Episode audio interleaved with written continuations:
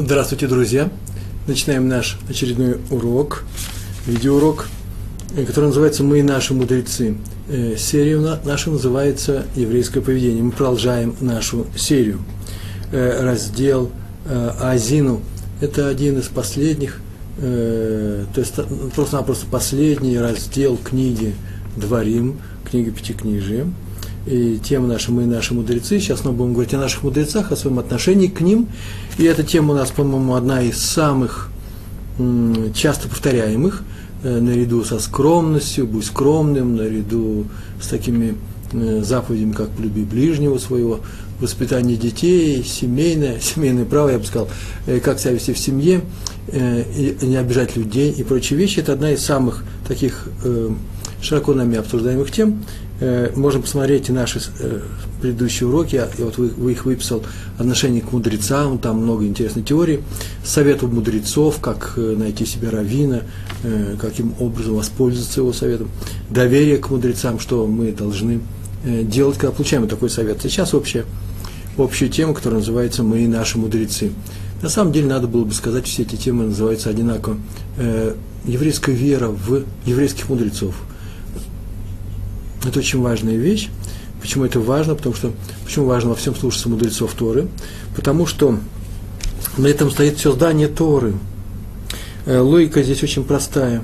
Во всем нам надо опираться на мнение Торы. С этим все согласны, э, по крайней мере, ученики, которые пришли изучать Тору. Но откуда мы знаем мнение Торы по тем или другим вопросам? Его знают, по крайней мере, те, кто постоянно ее изучает и реализует.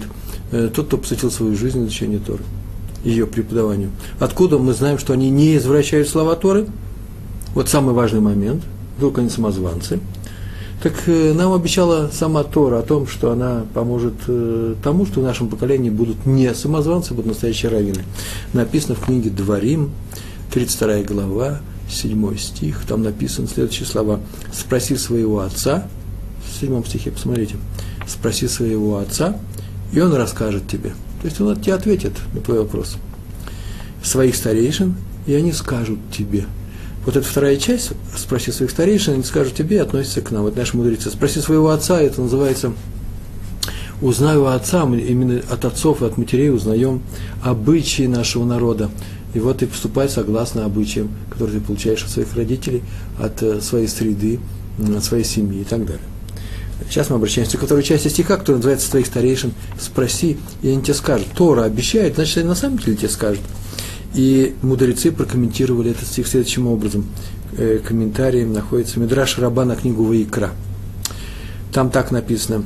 Э, сказано в, книге Шмот, 3 стих, 16 посук, «Пойди, собери старейшин, старейшин Израиля». Так было сказано э, Моше, пророку Моше. «Собери старейшин Израиля». То есть сделай себе совет мудрецов.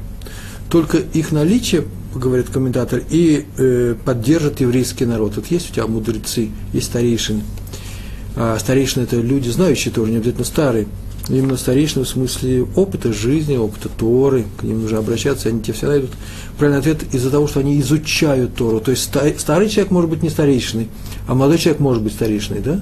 Зикней Исроэль. Э, когда евреи живут как народ, спрашивают наши мудрецы только тогда, когда у них есть старейшины. Ведь к ним обращаются совет, обращались за советом к старейшинам, как мы видим, даже когда стоял храм, э, как в пустыне, переносной э, храм Мешкан, так и в Иерусалиме. И еще наши старейшины уподоблены, весь наш народ уподоблен птице, которая летит высоко в облаках, а старейшины – это не что иное, как крылья, то, при помощи чего наш народ вообще существует. И это означает, спроси своих старейшин, скажут тебе, так сказали наши мудрецы. Вообще еврейский народ э, не только держится на мудрости мудрецов, он, просто спасается этой мудростью. Сегодня я приведу много примеров тому, как спасение приходит от э, мудрости э, наших раввинов. Вообще это же известный образ, литературный образ, жанровый. Роль равина всегда поручается именно умному человеку. Во всех рассказах, во всех книгах это мудрец. Вот если вы возьмете другого служителя других религий, то это не всегда будет мудрец. А у, у Равина в литературе, в кино не знаю, ни разу не видел, а в литературе, мировой литературе, не обязательно еврейской, это всегда роль мудреца и еще человека доброго. Мы об этом сейчас будем говорить. Так вот, равинский мудрец – это и есть не что иное, как витрина, как лицо еврейского народа. Давайте при несколько историй на эту тему. Первую историю я взял такой недалекой истории нашей. Э, Галиция, это лет 150-200, может быть, назад, э, чуть меньше, 150, пожалуй. Э, Галиция, село Каменка, так было написано в книге, и там нашли труп одного местного крестьянина, не еврея, Э, с порезами многочисленными, и понятно, что подозрение тут же пало на местную еврейскую общину этого села. Сказали, что его убили в ритуальных целях. Э, не написано было перед Песохом это или нет, почему-то ритуальные э, цели у нас возникают накануне Песха, сейчас у нас Новый год, поэтому вроде бы сейчас трупов порезанных не должно быть вокруг, разбросано вокруг еврейских местечек а ближе к Песху посмотрим. Нашли труп этого крестьянина, и подозрения полны евреев, как правило, и, как, как всегда, и главным образом на владельца корчмы по имени Блезер. Так это отмечено в наших книжках, во всех книжках. Был обычный кровавый навет. Блезера ждал суд, и жестокая расправа, конечно же, дело не кончилось, никакой не каторгой, просто бы убили. Судебное решение казнь.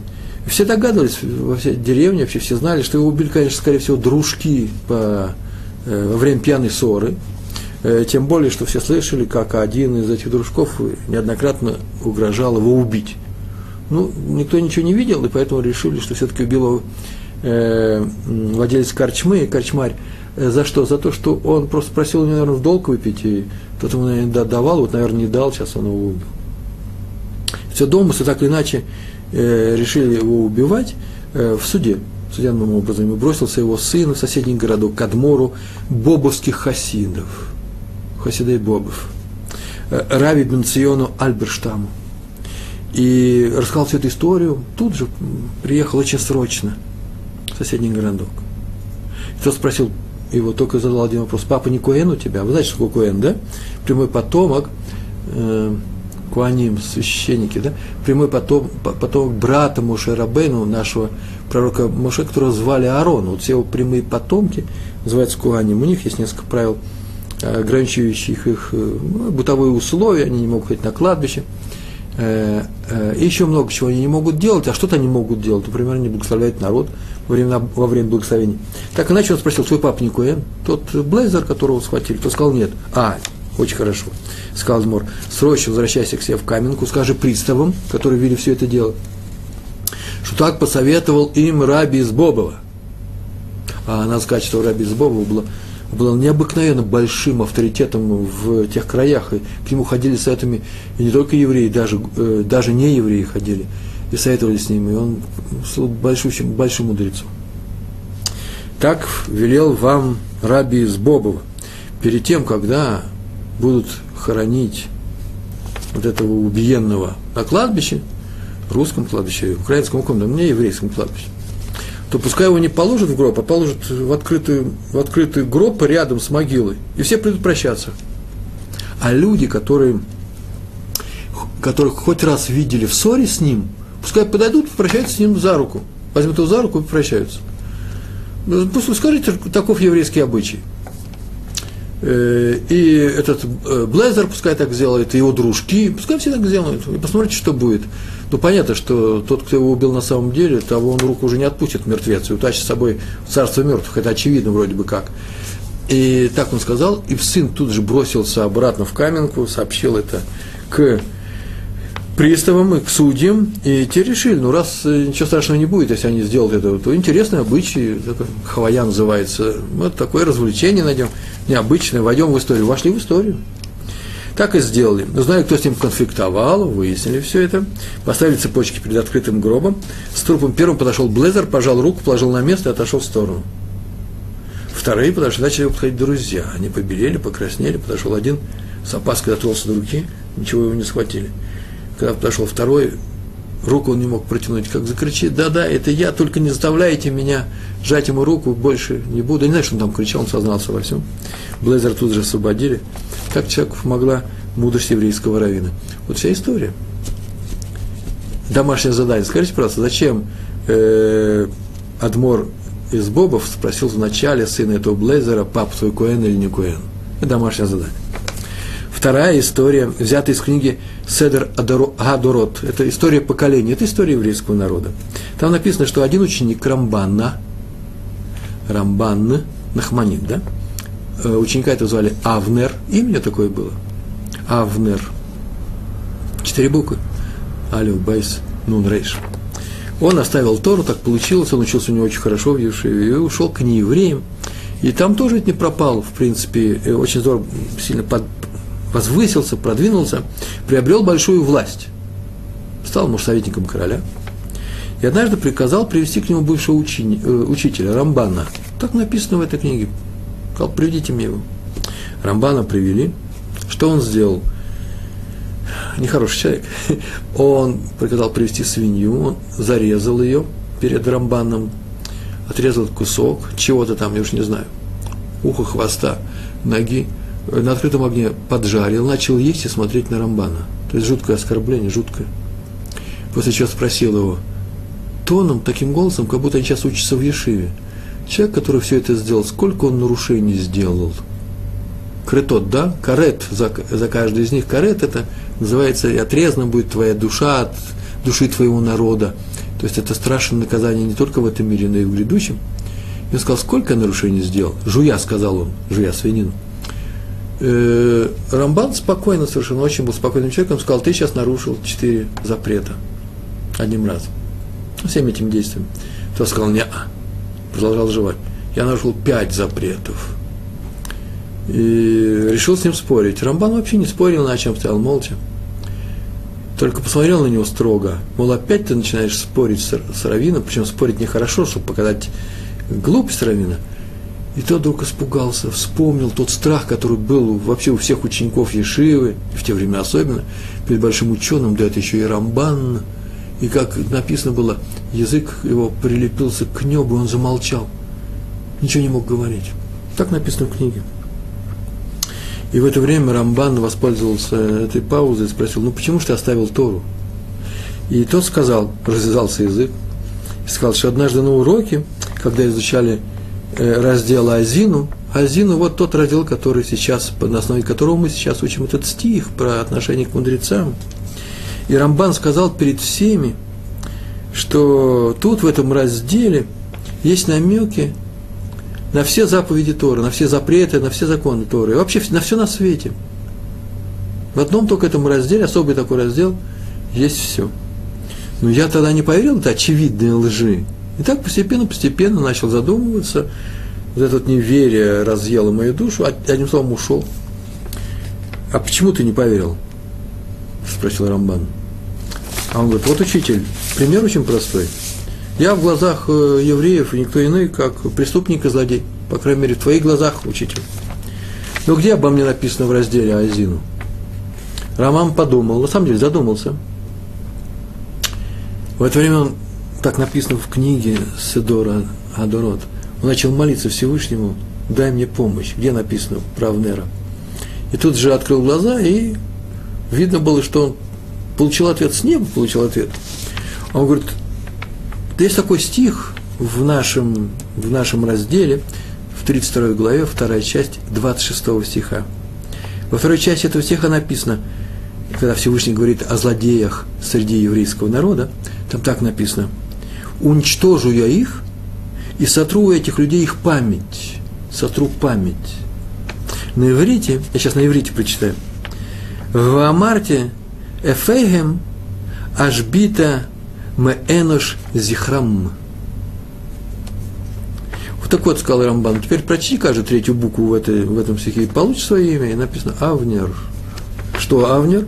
Сотру таких людей, как ты, память о том, что они евреи. Спросил Авнер, и что, у меня нет спасения? Рамбам ему ответил, так я же тебе сейчас прочитал стих. В стихе написано, что спасения у тебя нет. Вы знаете, написано в этой книге о том, что они стояли на берегу моря, все это происходило на берегу моря так я так полагаю, что-то Средиземном, Средиземном, он спустился вниз, сел в лодку, без грибцов, без слуг, без матросов, оттолкнулся от берега и отплыл от берега. И поплыл куда-то, и больше его никогда не видели. Это, так э, сейчас этот Авнер Эта э, история записана в нескольких, в нескольких книжках. Вот книжка Седра Адорот ссылается на них. То есть, что скажет мудрец, то оно и происходит. Теперь история ближе к нашему времени про раби Исхака Заева Соловейчика. История тоже, я бы сказал, печальная, надо сказать. Да, точно, печальная история. Смотрите, две печальных истории я обычно не ставлю, две печали вместе. Ну, значит, так вот перед днями суда, так нам выпало. Ему было ровно 23 года, ну, ровно 23 года ему было Раву Соловейчику, когда он получил пост главного раввина в городе Бриск. Брест, Брест-Литовский, литовский город. Если мы бы спрашивать, Бриск – это литовский город или украинский, так вот ответ – Брест – литовский. И раввин литовский. На Новый год люди собрались в э, главной синагоге города, молились, молились с чувством. И у них был главный раввин, только первый праздник он с ними проводит, Рав Соловейчик. Шла утренняя молитва, Шахрис, утренняя молитва. Шмуна Исра, они все стояли. И в это время вошли два-три жандарма. Даже не жандарм, как написано, офицеры жандармерии, местной, городской. И они начали спрашивать, где главный раввин. Все люди испуганы во время молитвы, но все равно говорят, вот, вот он стоит. Они подошли к нему. Сзади как-то они хотели, чтобы вызвать э, его внимание на себя. Но тот был погружен в молитву и ничего не слышал. И те отошли в сторону и сказали Габаем, которые уже отмолились, наверное, другим людям, сказали, что дело в том, что у них есть один заключенный еврей. И он приговорен к казни. А перед казнью по законам Российской империи требуется, перед казнью, сама казнь должна, э, требует присутствия капеллана, мулы или равина. Смотря от того, какой э, э, человек, которого присудили к казни, какой религии он принадлежит. И вот у них есть еврей, и им сказали, что э, нужно позвать главного равина – так по их указу, э, чтобы он э, сделал с этим покаяние, да, как называется, видуй, прочитался им видуй, так положено. Ну, они подождали, подождали, все знают, что Раф Савичек будет долго молиться, сказали, что нужно подождать немножко. Ну, они там вышли на свежий воздух, и когда кончилась молитва, и э, Хазан тоже прочитал общую молитву, сказали Рав Соловейчику, не спрашивали, слышит он или не слышит это, э, слышал ли он, когда что-то происходило – но ему сказали, что вот произошла такая история, Равславич сказал, я никуда не пойду. Молодой человек, наказывать, присутствовать не буду, не пойду никуда. Немножко они, даже старики, возмутились. Вообще-то это не просто так, это приказ органов власти. Как бы евреям не стало плохо от этого. Э, главный раввин не слушает, э, не выполняет распоряжения местной власти. Никуда не говорится. Равславич сказал, не пойду и все равно. Не пойду. Причем всяких причин и читали Тору. Настроение было, конечно, я так представляю, не серьезно настроение было у людей в день суда, это праздник, Рожа Шана. И приступили к молитве мусов. Ну, подождали, нет этих, нету жандармов. Рафсович сказал, что я не пойду. И начали молиться. И в это время они снова пришли. И снова пошли к Равословечку, стали рядом. Что ж такое делать-то уже? Э, три часа прошло, а он все еще молится. Они же не знали, что вообще-то это уже новая молитва отошли в сторону, и тут э, люди начали переживать. Савич сейчас не пойдет, он же сказал, что он не пойдет. И там вышел один старик и сказал, послушайте, Раф у нас молодой, у него и бороды толком-то нет, 23 года. Ну, кто поверит в том, что он главный раввин? А у меня я старый. Я пойду и сыграю роль, что вот я и есть главный раввин города Бриска. Я и сделаю, что положено. И ушел. Ушел, ушел. Ну, что теперь сделаешь? Настроение у всех. Я, это я от себя добавляю. Они самые хорошие, вернулись все по домам. И только они вернулись по домам, вдруг подъезжает бричка, как называется, телега жандармская. А на ней жандармы приехали в полном составе, человек 3-2. И у дома Равина выходят и идут, э, заходят в дом. Все перепугались, вот за Равином вы приехали. Ты не выполняешь приказания э, властей города и судебных властей, и исполнительных. И сейчас ты будешь наказан. Все испугались, они вошли, и оказалось, что нет, это жандармы не этого города, соседнего города.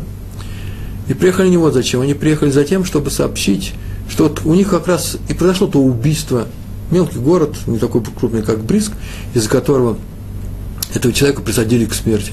Э, присудили к смерти.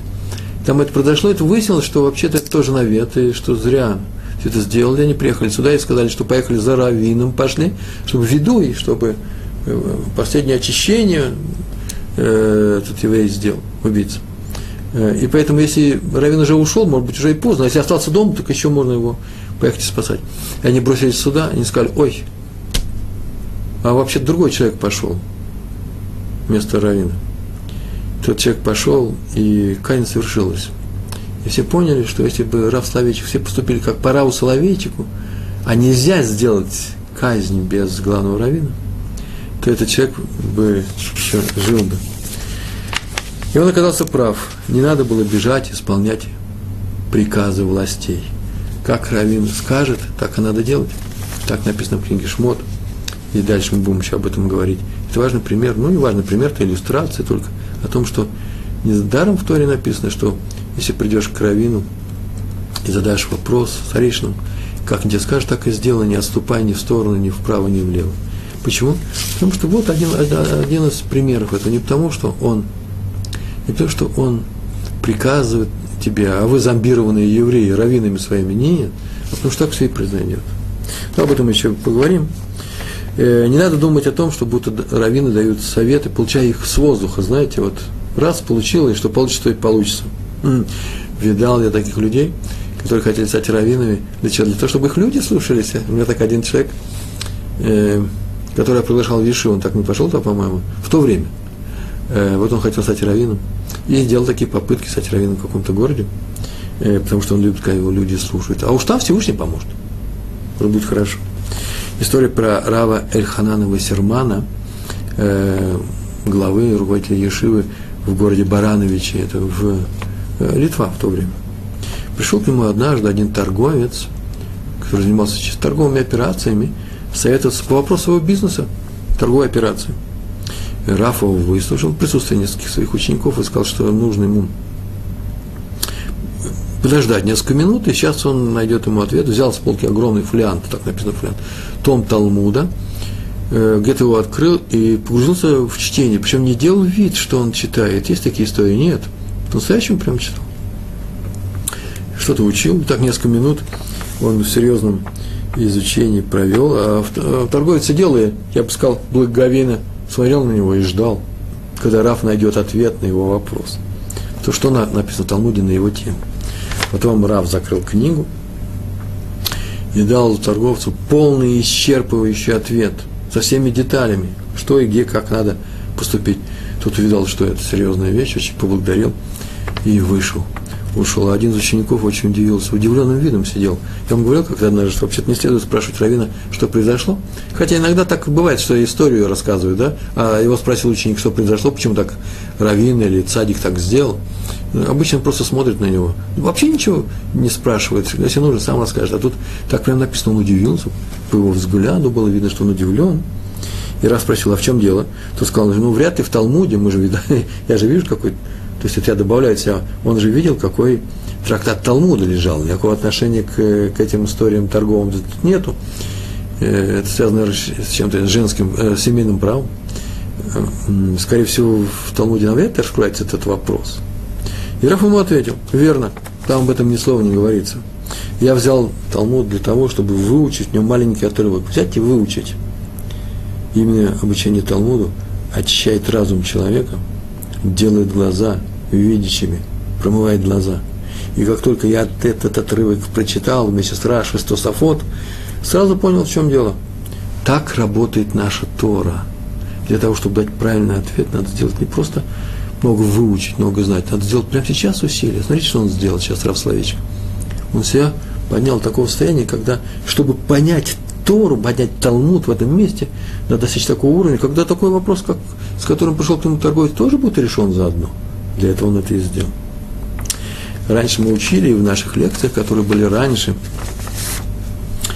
и постоянно и в своих статьях я пишу, в блоге, в статьях на сайте Толдотру, о том, э, что это очень важно э, завести себе равина.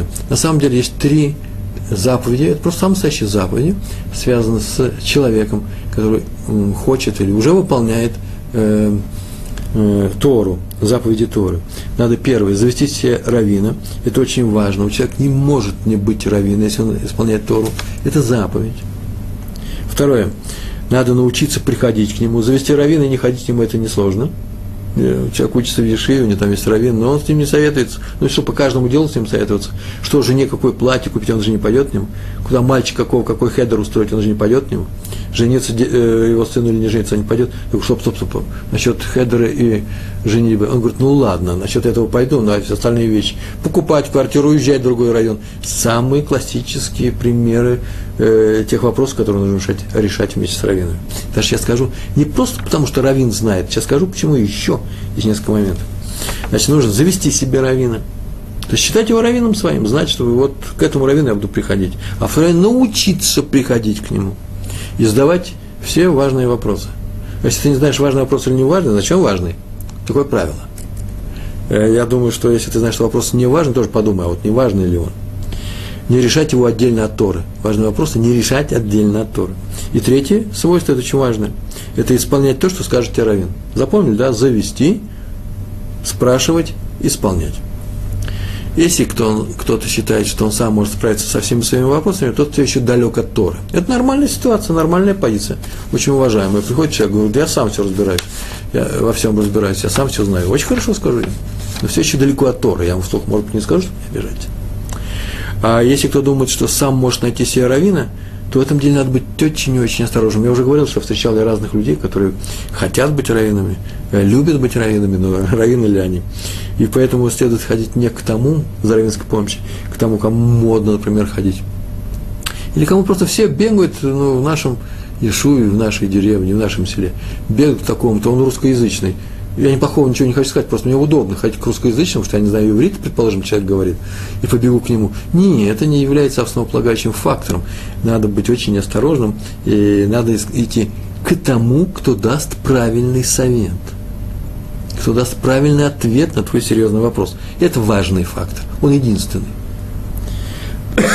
Правильный совет – это значит совет с согласия с Торой. Тот, кто сам Тора. Поэтому надо выяснить, удовлетворяет ли раввин, к которому я собираюсь пойти, э, следующим трем главным положением. Я их называю. Сейчас возьму и перечислю. Первое, первое положение такое. Учился ли это раввин по-настоящему? Где учился и что выучил? Вы слышите, не просто ходил куда-то. Ой, говорит, я такого-то раввина учился. А где и когда, спрашиваю я. Ну как же, вот в Юрмале, там Семальдач, я тоже приезжал. Во-первых, не приезжал во-вторых, не в Юрмалу, во-вторых, просто все говорят про эту район, и ты говоришь, и нет, очень серьезные вещи, человек должен серьезно учиться. Я не могу пойти к человеку, который, который не учился, пускай будет он семипядей во лбу, он должен учиться. Э, то есть нужно выяснить, насколько он умен в Торе. Вторая вещь, удивительная вещь совершенно, я сегодня ничего не говорил на эту тему, но без этого мира нету. Нужно выяснить, насколько он добрый человек, потому, потому, Почему? Потому что тому, кто не добр, Тора не помогает, а мне и нужно, чтобы он дал мне такой совет, чтобы Тора ему помогла. Сейчас скажу почему. Мы уже знаем, что главное в Равинском совете то, что он дан Равину с неба. Иначе Тора бы не призывала нас обратись к мудрецам, и они тебе ответят. Это называется, Тора говорит, обратись к мудрецам, и они ответят тебе, дадут тебе мой ответ. Это называется помощь с неба а если человек недобрый, ему кто помогать не будет. То есть называется так, читай так, я, Тора сама говорит, через этого равина тебе отвечу. Второе свойство. Первое свойство, он, умен и учился, на самом деле учился. Я бы еще посоветовал, на самом-то деле, серьезно посоветовал бы, обращаться только к тому человеку, который не только учился, но и сейчас учится. Причем Талмуд, законы, Талмуд изучает каждый день без перерыва. Если человек не изучает Талмуд каждый день, это подозрительно поучился, называется, все выучил. Я таких раввинов не видал. Ну и третье свойство, мы о нем уже неоднократно говорили, это свойство мудрецов, свойство наших раввинов, э, такое определяющее, как, знаете, лакмусовая бумажка, она синеет, краснеет. Так вот, по этой бумажке можно узнать, настоящий ли он раввин или нет. Так вот, каково его окружение и кому он уже действительно помог. Вот кто вокруг него, кто его ученики. Вокруг раввин должны быть такие же люди, как и он, должны быть люди умные, добрые, те, которые учатся – такому раввину можно пойти. Хорошее определение. А сейчас расскажу две совершенно противоположные истории. Дело в том, что когда я готовился к этому уроку, у меня же целые книги собраны разных историй. Их только приходится классифицировать, э, э, определять, в каком порядке я буду рассказывать, как э, теорию, где можно добавить. И очень много историй про мудрость раввинов, про то, как им помогает Всевышний, знаете, связано с э, РФУА, с э, выздоровлением. Пришли к раввину, он сказал то-то, вопреки мнению всех профессоров медицины, и я оказался прав. К сожалению, известные истории, скорее всего, должно быть известно, должны быть, я не знаю, когда наоборот Равин сказал, дал совет и не угадал.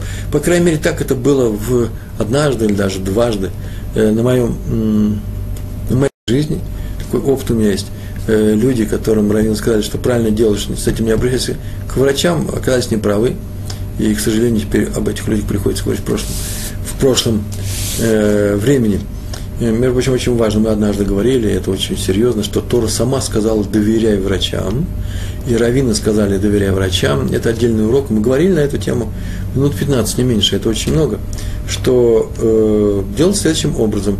Врач дает совет тебе, можешь обратиться к раввину, к какому врачу обратиться, есть такие раввины, я просто могу целую историю рассказывать здесь, что есть такая специальность у раввинов, к какому врачу кого отправить, в каком случае – и я обращаюсь к врачу, или кто-то обращается к врачу по случаю какого-то больного, или себя, или другого, и врач дает совет или строит весь механизм излечения, рассказывает, как это все будет происходить, и после чего нужно пойти к раввину для того, чтобы определить, нет ли есть каких-то нарушений, просто кашрута, или, например, определенных дней, можно ли это делать в субботу или в праздник и так далее.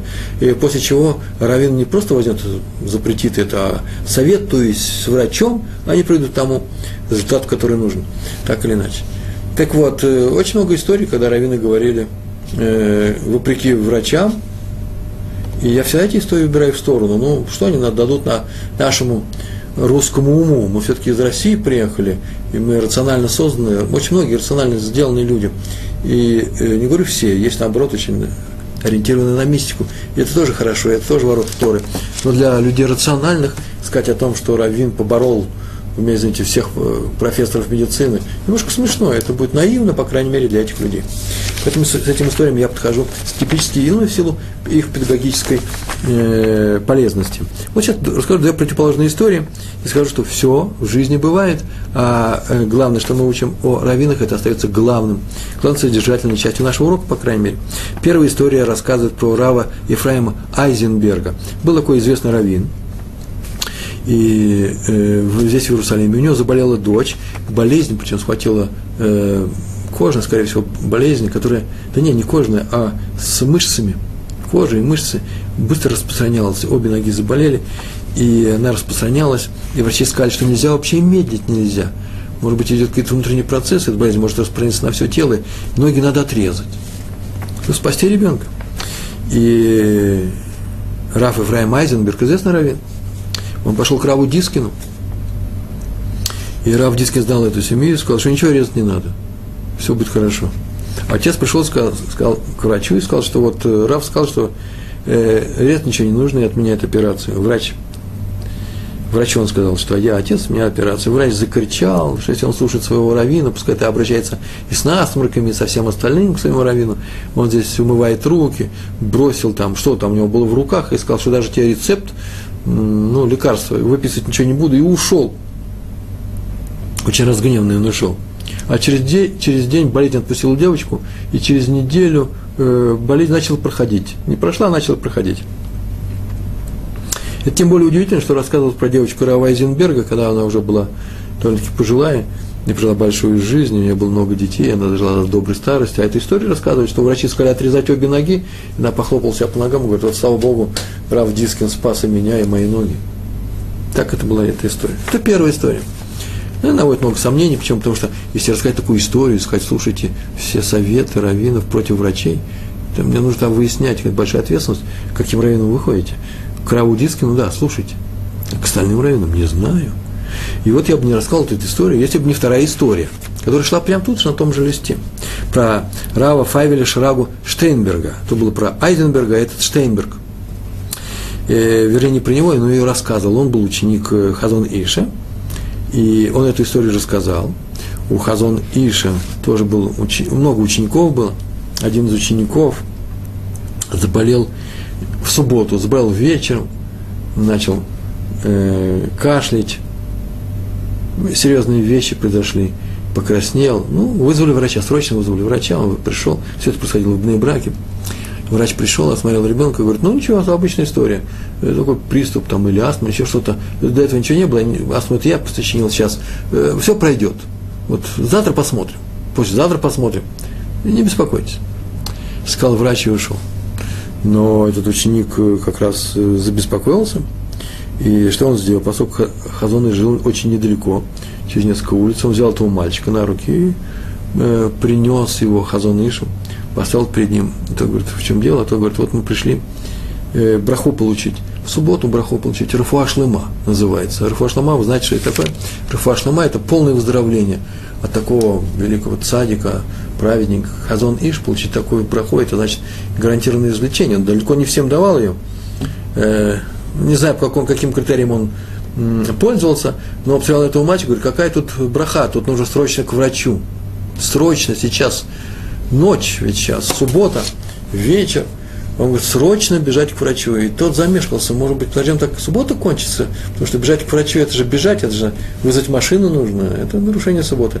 И так Хазуныш подошел к шкафу, открыл его, там висели его пиджаки, э, пиджак, который носил в будни, он залез к нему в карман в субботу, чего делать было нельзя, достал в карман, достал деньги оттуда, дал ему, сказал, если у тебя денег нет, ты же пришел из дома своего, не надо домой заходить, дашь э, шоферу такси срочно езжай. Тот увидал, что дело настолько серьезное, что Хазон Иш сам нарушает субботу ради спасения жизни. А мы знаем такое правило, что ради спасения жизни нужно нарушить субботу. И это не будет считаться нарушением субботы. И тот поехал э, к врачу, в, все происходило уже в Тель-Авиве, из, из брака. И врачи э, хватились за голову и сказали, что э, могли поздно привести, там какой-то, э, шел какой-то процесс в легких и в дыхательных органах, и дело было очень опасное, ребенка спасли.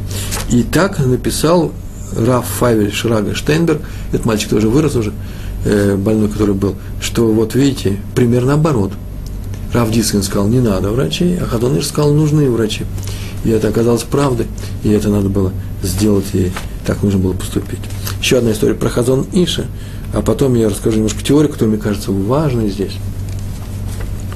В войну 48 года в Иерусалиме, если вы знаете, была такая война, э, независимость, да, называется, и Иерусалим был окружен э, арабскими армиями, бандитами этими, которые стреляли по мирному населению, не по армии, а по, по обычному населению гражданскому э, своими минометами, э, фугасами, там, бомбами.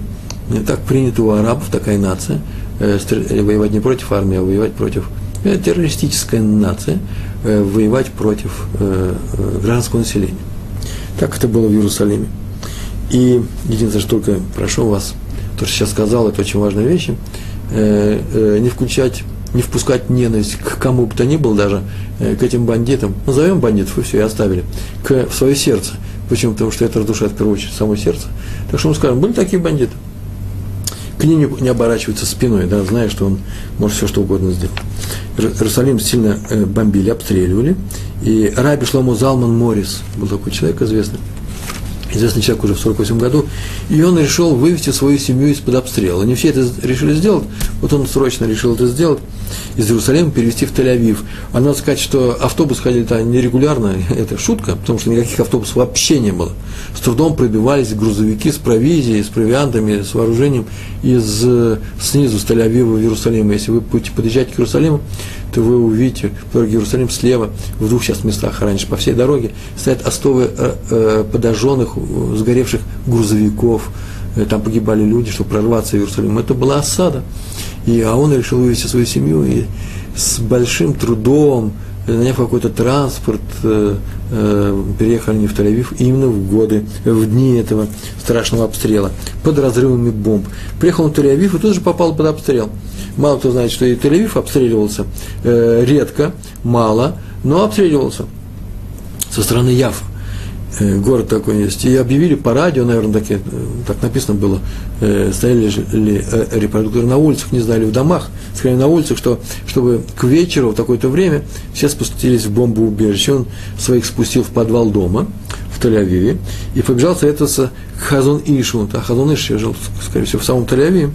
И сказал, что вот он срочно, еще вчера, сегодня утром привез из э, из Иерусалима свою семью, поселились у каких-то родственников, временно в Тель-Авиве, может быть, нужно э, что-то сделать. Кто сказал, знаешь, что нужно срочно привозить их в брак, прямо сегодня. Тот немножко удивился, потому что он не ожидал другой ответ, например, ну со временем как-нибудь, что срочно, почему именно сегодня? Уже дело идет к вечеру, совсем ночь. Он говорит, езжай и срочно привози их в брак. А в брак только строился, по-моему. Нет, он уже был выстроен, и э, тот вернулся, поднял из подвала, из бомбоубежища всю свою семью, посадил на какую-то машину и отвезли в брак. А к утру они узнали, что то бомбоубежище было разбомблено. Я не хочу сказать, что там погибли люди, это я тоже не знаю, ничего не было написано, но он еще спросил Хазон Иша, а надо ли возвращаться в Иерусалим. Хазон Иша спросил его, а что ты думаешь на эту тему? Тоже хороший прием равинский, да? Тот сказал, я думаю, что Иерусалим, скорее всего, э, пойдет Почему? Потому что нет никаких шансов, что против э, иорданской армии он устоит. А старый город был уже захвачен, и старый город не удержали, а что теперь удерживать все остальное? Мэшари. И на что э, Хазон ему сказал, что еще война не кончится, и уже в течение этого месяца, недели через две, перебирайся обратно в Иерусалим, и знай, что никогда он не падет. Это слова написано в этой книжке, я не знаю, насколько это серьезно доверять, но он сказал, никогда, а в пам ло Лотополь, никогда Иерусалим не падет. Так сказал Хазон Миш. А я могу только добавить Амен. Так вот, почему Равинский совет помогает? Это очень важная вещь, может быть, самая важная вещь я отложил к концу. Из-за двух причин. Потому что Равин, который, к которому я пришел с советом, этому Равину, этот Равин привык читать Талмуд, учить Талмуд, серьезно учить. И умеет рассмотреть любой вопрос. Не такой вопрос, как переезжать или не переезжать, это вопрос на самом деле может быть простое, а когда приходит торговец или еще кто-то серьезную вещью какой-то, и там очень много составляющих, очень много разных м, обстоятельств э, у этого дела, и он может рассмотреть вопрос со всех сторон, увидеть очень далекие, очень далекие, но очень важные связи, причем так, так Талмуд сам устроен, там э, изучается каждая тема в ее взаим, взаимной связи со, со, со многими другими темами – законами и так далее. И находятся общие вещи. Вот найти общие в двух разных вещах. Это умение любого человека, который учится э, э, понимать Талмуд, читает Талмуд. Поэтому нужно прийти к такому раввину, у него изощренные мозги, я бы так сказал. Э, а вторая вещь, о которой мы сегодня говорим все время, это литмотив нашей беседы о том, что ему помогает небо. Об этом сказал Рамбан, когда комментировал стих в Дворим в э, главе 17-11 стих, не отклоняйся от того, что они тебе скажут, обращайся к своим старейшинам, к мудрецам, и не отклоняйся от того, что они тебе скажут. Почему? Потому что помогает небо. Так сказал Рамбан. Еще сказано в наших книгах, что совет Равина намного ценнее, он имеет преимущество перед советом, который тебе даст пророк. Между прочим, вот, э, разве это не пророческий совет был? Езжай в Тель-Авив, езжай там, не езжай в Иерусалим и так далее какие-то вещи. Это же есть пророческий. Почему совет раввин, чем он отличается от пророческого совета? Нет. Пророческий совет дает пророк, раввинский совет дает раввин. У них разные вещи, у них разные функции. Пророк видит будущее, раввин его выстраивает. Могу привести пример. Однажды в самых ранних своих уроках я такой пример приводил. Это не что иное, как образ, чисто э, киношный, я бы сказал, образ кинематографический. Ну, я сценарист бывший э, привык к так, такого рода вещам. Что такое пророк и что такое пророк? Тот, который скажет тебе то, что будет, когда-то будет. Сказали пророку Ионе, иди в город Ниновы и скажи, что из-за их безобразия город будет скоро уничтожен, пускай исправится, у них еще есть временное исправление. И он может прийти и красочно рассказать, как будет город э, э уничтожен. Или не красочно рассказать, как он будет спасен. Это пророк. А он видит – а, то, что, ну, то, что видит, ему сказали, ему передают. Вот Равин как раз видит из того, что существует сейчас в настоящем времени. Пример такой я привожу. Сидит Равин, не пророк, а Равин, а для неевреев что пророк, что Равин одно и то же. И тот, и тот отвечает на вопрос, что будет. Вот смотрите, как действует Равин. Я приводил такой пример. Но поскольку только я один, и еще есть оператор, техник э, э, э вот нашего Э, наших уроков, которые прослушали все лекции, я их тоже прослушал, а больше никого нету, то, может быть, я сейчас расскажу то, что вот многие не слышали. Я сижу на... Равин, не я. Равин, настоящий Равин, сидит с Талмудом, сидит на высокой горе, учит Талмуд. природа хорошая, птички поют на горе, речка течет снизу. И вот тут горная река, и он справа видит, что горная река, а по ней плывет байдарка, там 5-6 человек местных плывут, веселые, э, замечательные люди, эхо раздается очень хорошее, и один молодой человек говорит остальным людям, смотрите, а вот тут у нас сидит совершенно удивительный еврей, его что спросит, что и он скажет, так оно и сбывается. Я слышу это, я говорю, хочешь сейчас спросим его? Мне говорят, Рэбе, раздается с, снизу вверх. Я оглядываюсь, улыбаюсь, молодые люди такие симпатичные. И говорят, Рэбе, когда мы на скалу налетим, и наша лодка э, развернется. Я говорю, сколько времени посмотрел на них, я говорю, ну вот ровно через 2 минуты 11 секунд будьте готовы к этому удару судьбы. Они засмеялись и поплыли.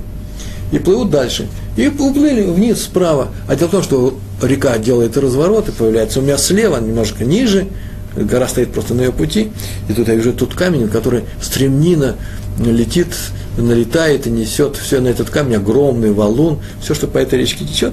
И сюда вообще попадет любой человек, который со стремнины не съехал. Я знаю уже не первый раз, ко мне обращаются с вопросами все, и их папы, и их дедушки, и их прадедушки обращаются ко мне, и все они через 2 минуты и 11 секунд на этом месте налетают на эту скалу.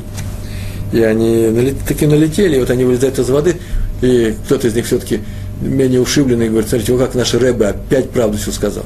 На самом деле им бы надо было бы сделать, не верить в то, что я пророк, а просто взять и спросить, Рэбе, что сделать, чтобы не налететь на этот валун через 2 минуты 11 секунд. Я им скажу, вы знаете, что через полторы минуты начинаете сходить со своей стремнины вправо, э, там тихая заводь, если вы подумаете, что там э, вы не выплывете, как раз там только вы и выплывете. После чего своим ходом езжайте дальше, и через э, 2 минуты уже э, 25 секунд вы этот валун обойдете справа. Так вы спасетесь. Но они меня это не спросили, они спросили, мы налетим. Так вот, а теперь скажите мне, пожалуйста, что мне сейчас помогло? Помощь с неба? Да просто я вижу, я читаю Талмуд, и вижу, как все это произойдет. Между прочим, это очень важная вещь. Стремление – это не что иное, как судьба – и все люди рок, и все люди плывут по этой стремнине. И э, тот, кто не, не находит все сил отойти в сторону, он просто не знает о том, что нужно отойти в сторону. Или тот э, человек, который не верит тому, что нужно отойти в сторону, он просто не знает об этом то он э, подвластен вот этим силам, вот этого стремления, его несет. И поэтому есть такие, может быть, люди, все говорят, что это мистика. Я говорю, что природа – это мистика вполне реально. Просто мистик, тот человек, который видит все это, экстрасенс, он видит просто эту стремнину и говорит, вот такая-то опасность для таких-то людей, которые там окажутся. А на самом-то деле ему нужно отойти в сторону.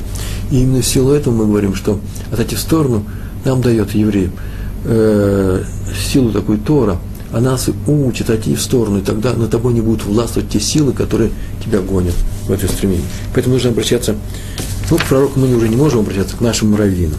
Это такой пример надо спросить, как избежать опасности, и э, Равин тебе скажет. Вот для этого мы приходим к Равину за таким советом. Еще у нас несколько историй, на чем я заканчиваю.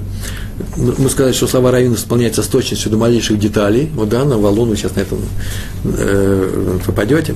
История про э, Гаона из Вильна Раби Ильяу, который ни разу в жизни, это известно, не защитил себя от нападок других людей. Такие были, такие встречались на его пути. Он был совершенно невосприимчив э, к чужой ругани, брани, а сам ни на кого ни разу не поднял голоса, это очень важно. И сказал, что он должен быть добрым раввин. И однажды простой, необразованный человек начал его оскорблять при всех. Ну, человек, который мало учился, и раввин вообще никак к этому не отнесся. А присутствовал в, той же, э, в том же месте, присутствовал один состоятельный человек, богатый, который помогал общине, и он не стерпел такого поношения своего равина. Гаоны из Вильны обижают. И он накричал на того неуча, защищал, он защищал часть Гаона, и сказал, что тот босяк, босяк, значит, у него э, халуц, да, нет обуви. На иврите это выглядит так. Э, ты такой босяк, что у тебя обуви нет, тебя и похоронят на, на общественный счет, то есть называется, э, не из дома тебе обувь дадут, называется тахрихим, Такое выражение, тахрихим – это то одеяние, в котором хоронит мертвый человек. Не о нас будет сказано. И Гаон сказал, не стоит гневаться тому, кто сам не знает, что и его тоже похоронят в чужих тахрихим. Такую фразу длинную он сказал. Все замолчали и испугались. Тут испугался, это означает, что он скоро умрет, станет бедным перед смертью. Что он сейчас сказал? Рафа успокоил, нет, нет, ты проживешь очень длинную жизнь, не потеряв ничего из своего богатства. Как он ему браху дал. Ну, успокоился этот человек, его домашний. Так оно оказалось, кстати. Было несколько историй, когда Раон из Гаона, из Вильны давал такую браху на Ихотемим, на длинную жизнь, и все сбывалось. Ни разу не было такого, чтобы не сбылось это. Сам он прожил очень короткую жизнь, кстати, не длинную. И семья этого человека тоже успокоилась, но слова запомнили, что следует кричать тому человеку, других людей, у которых сам не знает, что он будет похоронен чужой, э, в чужой одежде. Запомни, запомни, никому ничего не рассказывали. Ну, так, в принципе, случилось. Прожил он очень долго. Умер совершенно неожиданно перед самым Йом-Кипуром. Он был еще здоровый, вдруг возьми и умри такой легкой смертью. После Сюдат Амавсекат есть такая заповедь э, устроить последний прощальный, прощальный ужин, после чего люди уже ничего не могут кушать до окончания Йом-Кипура. Но его решили тут же похоронить, поскольку время еще оставалось. И очень спешно отвезли на кладбище, и уже все приготовились его хоронить. Вдруг оказалось, что забыли дом Тахрихин. Тахрихим – это он приготовил свою жизнь, боялся быть похоронен чужих, и он приготовил их, хороший Тахрихим. И что они были всегда с ним. Но так это было срочно, срочно. Они забыли. Было уже поздно возвращаться. Хевра Кадиша, Хевра Кадиша – это та группа евреев, которая занимается похоронами – похоронил его в тех тахрихим, которые держали на всякий случай для тех людей, которые хоронят э, бедных людей, у которых нет ничего. Так были слова Гаона. Это я к чему привожу? О том, что слова раввинов сбываются с точностью до малейших, мельчайших деталей. Нам надо бы советоваться с нашими мудрецами, даже по тем вопросам, которые, в принципе, далеки вроде бы от э, понимания не специалистов. Ну, что я теперь буду говорить к человеку, который не является специалистом? Например, ну, простой пример по вопросам биржи. Что купить, куда продать? Вот один человек спасся от катастрофы, Шуа в Европе, прибыл в Эрцраэль, он был еще молодой, и он решил учиться, он учился в Кололе, э, Ешива для взрослых, но он еще не был женат, и поэтому ну, Ешива была. Ему полагались деньги за границей, были такие репарации называется, да? Э, Пицуим для тех, кто был в, пережил катастрофу, и он их получил, эти деньги, ну, довольно большие по тем временам деньги, и он их оставил и не тратил на случай женитьбы. И один товарищ ему посоветовал вложить в одно дело – какая-то быстрорастущая компания, не было написано, или в саму компанию вложить, или же э, в какой-то э, эссек называется, бизнес, или же акции купить. И обещал ему хорошую перспективу, показал, что все это растет на глазах, и даже дал отзывы специалистов в этой области, или там в бирже, или в этих компаниях. Но, знаете, молодой человек на всякий случай пошел посоветоваться с Раум Ехескелем Аврамским.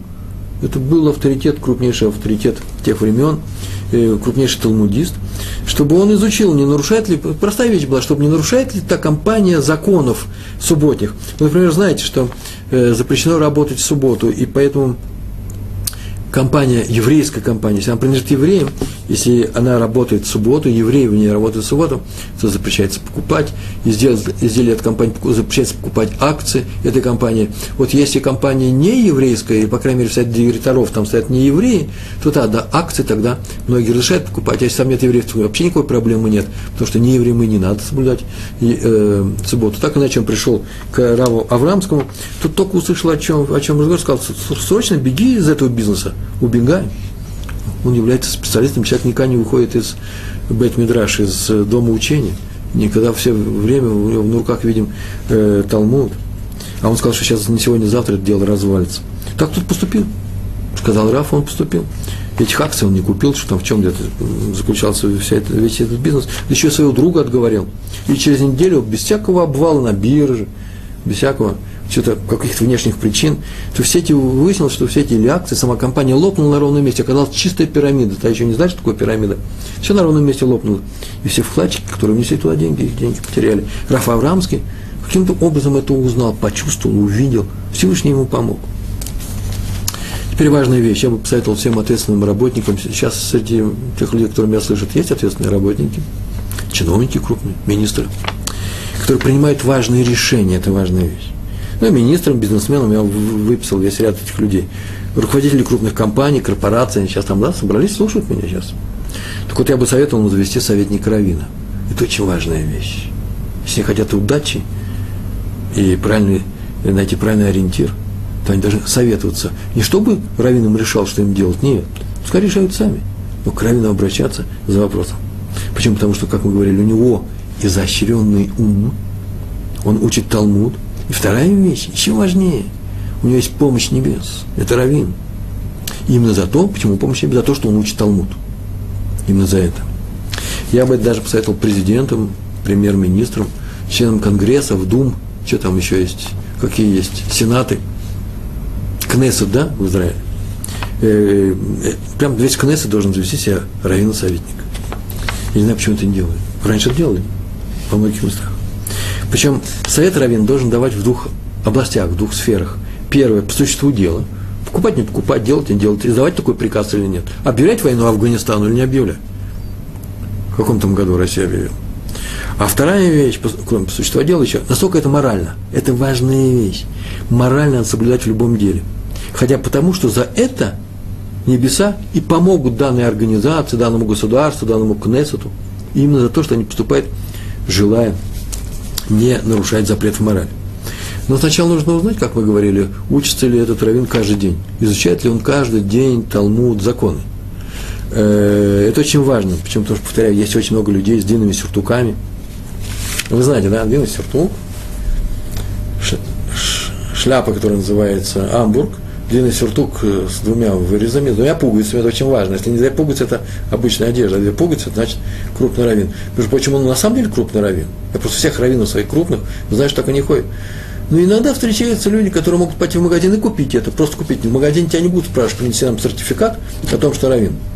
И я встречал таких тоже людей, которые прекрасно говорят по-русски, э, на, каком, на каком-то из языков обязательно говорят, которые хотят стать э, раввинами и э, они хорошо поют в субботу, они очень веселые, замечательные люди, они э, могут организовывать, договариваться с властями, они не учат Талмуд, э, они даже главные раввины чего-нибудь.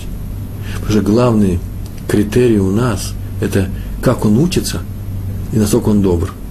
Э, добрый – это еще не, не основной показатель. А если не добрый, то уже и учится неважно как. Приходят люди, женщины спрашивают, вот мы хотим поменять имя, нам сказали, что имя нужно поменять на еврейское. Я сейчас спрашиваю, кто вам сказал, что нужно поменять имя на еврейское? Вам, чем плохо вам ваше имя? Ну, предположим, нужно. Это не значит, что не нужно менять имя. Иногда нужно, но это непростая вещь. приходит человек, который даже не знает, что такое имя, он просто как-то сам по себе, он так вот решил, так красиво по созвучию, да еще и два, и три мне накидает. Э, прежде чем обращаться к таким людям, знаете, учится ли он каждый день по несколько часов. Вот только тогда к нему можно идти. Кстати, между прочим, еще одна история. Равин, они еще и детективы. Был такой кололь, а, назывался Амстердам, здесь в Иерусалиме. Там у них украли две пищих машинки. Это было после Первой мировой войны. Такая дорогая вещь такая была. Это намного дороже, чем сейчас э, любой компьютер. И это было очень дорого. А вор забрался в окно и украл их, вор или воры. И секретарь хотел обращаться в Бадац, это такая крупная организация, которая может объявить хером, прям так напишет, хером тому, кто украл в Кол или Амстердам э, э, две машинки. И просили у равина Йосифа Хайма Зоненфельда, обращаться ли в Бадац. Тот сказал, ну, во-первых, э, за две машинки, во-первых, украли одну, а не две. Я сказал, как две? У нас вот цель две, а теперь одна. Он не читал детектив. Я тоже не читаю, кстати. Э, он посмотрел, говорит, ну вот сами сказали, что он в окно залез. Обратно лазить с двумя машинками тяжело. Лучше бы украсть одну. Ну, можно украсть две, но отнести их срочно уже не, не, срочно не отнесешь. Скорее всего, вторая машинка где-то здесь. Посмотрите в, в окрестности. И на самом деле, за лестницей, в, рядом со стенкой, э, нашли вторую машинку. Потом, я не знаю, объявляли хэром или нет, э, нашли ли первую машину, э, единственную машинку украденную, нет. Но вот эту историю заметили, что э, Раф Зоненфельд тут же сказал, что вообще-то машинку ищите здесь. Сейчас мы к этому привыкли, читают детективные романы все, а раньше это было невидаль. Э, надо же, сразу же определил, сколько машинок было украдено. И еще я хочу сказать одну историю, она важная очень. Такой поветрие увлекаться ныне кабалой. Один Аврех назначил день свадьбы – показали имена молодых мужа, будущего мужа, будущей жены, Адаму Мекубалю. Мекубль – это человек, который якобы занимается Торой. Между прочим, есть и серьезные люди, которые не якобы, а серьезно занимаются кабалой. дали этому Макубале, и он определил, что имена не соответствуют друг другу, и счастливого брака у них не будет. Ну, а Авреха то расстроился, пошел к своему раввину. Равин сказал, что надо полагаться на Всевышнего даже в таких вещах, а э, не на самозманных. Каббалист, наверное, узнал, что за каббалист ему дал это. И послал его к Раву Коневскому, Стайплеру, так давно это был. Тот пришел к Стайплеру, показал ему листок с резолюцией этого каббалиста. Стайплер, редкий случай, бросил его на землю, закричал, что нет таких сил, которые могут помешать человеку сделать хорошую вещь, если того не хочет Всевышний. Знаете, хочет помешать, помешает. Сказано, праведными будьте перед Всевышним. Значит, все зависит только от нашей праведности и от Всевышнего. Поэтому сыграли свадьбу, и эта семья живет долго и счастливо. Я всегда думал, так что не обращайте к первому попавшемуся каббалисту. Опирайтесь на Стайплера, э, который сказал, что э, все не так просто. Не обращайтесь просто с, глуп, с глупыми вопросами к не очень умным людям. Идите к серьезным Я всегда думал на эту тему. Как же так, почему Равину помогает Всевышний? Ведь э, почему? А потом я прочитал, да очень просто, потому что он исполняет желание любого человека в силу его праведности. Если раввин высокого уровня, высокого духовного уровня, он ему поможет. А что такое в силу праведности? В силу того, что он делает, например, учит Тору, добрый, любит людей, выполняет все заповеди. Желание равина. А откуда равина желание? О, вот это вот и есть то, о чем мы с самого начала должны были говорить. Вот эта вот уверенность, что тебе поможет Всевышний, вот эту уверенность – и является тем желанием, которому помогает Всевышний реализоваться, если ты э, праведный человек. Э, бон, все, что нам остается, это полагаться на раввинов, учить нашу Тору и стараться быть праведными. Всем хорошего, э, всего замечательного, успехов в жизни и хорошего Нового года, хороших праздников. Всего хорошего. Шалом, шалом.